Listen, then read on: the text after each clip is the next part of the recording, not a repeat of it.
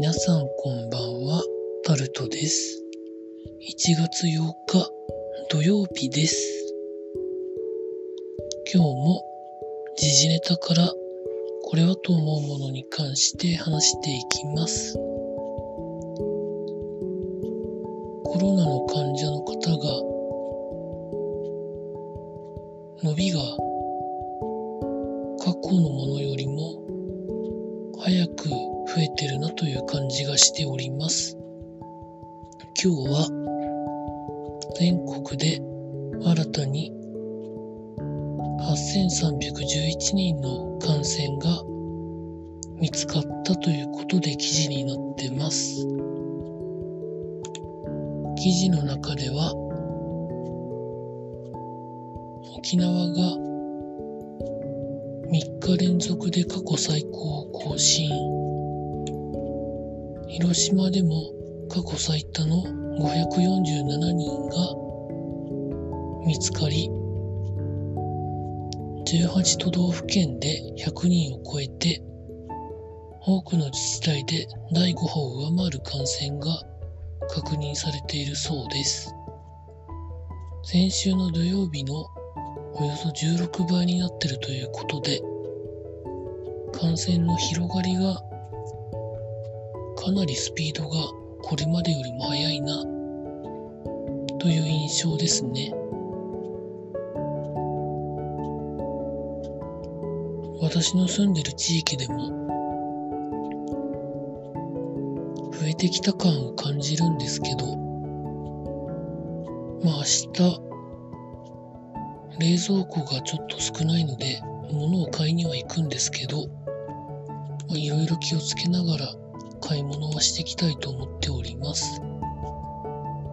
続いて感染者が今日で言うと1759人出ている沖縄では医療関係者400人以上が勤務できていないという状況があるということで記事になってます。今回第6波で一番恐れられていたことかもしれません。感染して症状がデルタ株ほど強くはならない、重くはならないというふうなことを、まあ、いろんなところで言ってる方いますけど、そうは言っても、数日は休まなきゃいけないくらいの症状にはなるそうなので、まあそういうことになった場合に、公共の部門で働いている方が感染してしまうと、特に病院の場合は一般診療に何かしらの影響が出てくるんじゃないかということを危惧してました。今のペースでいくと他の地域でもそういうことが起こらないのかなといろいろ考えるんですけど皆さんどう思われますでしょうか？続いて経済のところに行きますと。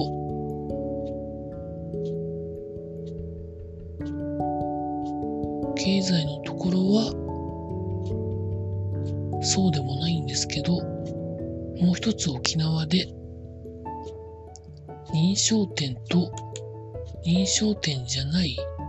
店によって、認証されてない方が支援金が多いというあべこめななんか支援策になっているということが記事になってたりもしてましたね。なんでそんなあべこべなことになるんでしょうかね。よくわかりませんが続いてスポーツにのところに行きますとテニスのジョコビッチ選手が全豪オープンに出るために今オーストラリアに行ってるんですけどワクチンを打ってる打ってないでオーストラリア政府と揉めてるんですけどジョコビッチ選手側がコロナに去年12月にかかっているので、ワクチンが打てないという理由を裁判の提出したということが記事になってます。最初からなぜこれを言わなかったんでしょうかね。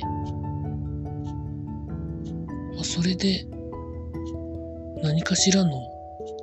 オーストラリア政府からの情報が取れるのかどうかはわかりませんけど、ルールはルールと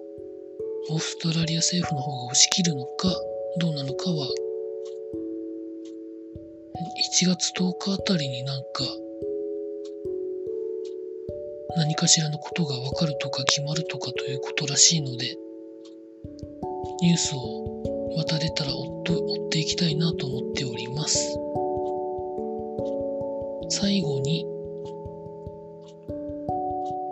TBS の日曜日朝の番組サンデーモーニングのスポーツコーナーのご意見番に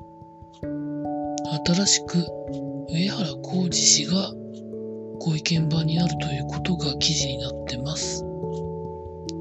前までご意見番だった張本勲氏が降板するということでどうするのかなと思ってましたけど、上原さんがなったところでどうかなと思うんですけどね。以上そんなところでございました。明日、冷蔵庫の中をちょっと埋めるために食材を買いに行きたいと思っております。まあ、ちゃんといろんな対策をしながら買いに行っていきたいと思います。以上タルトでございました。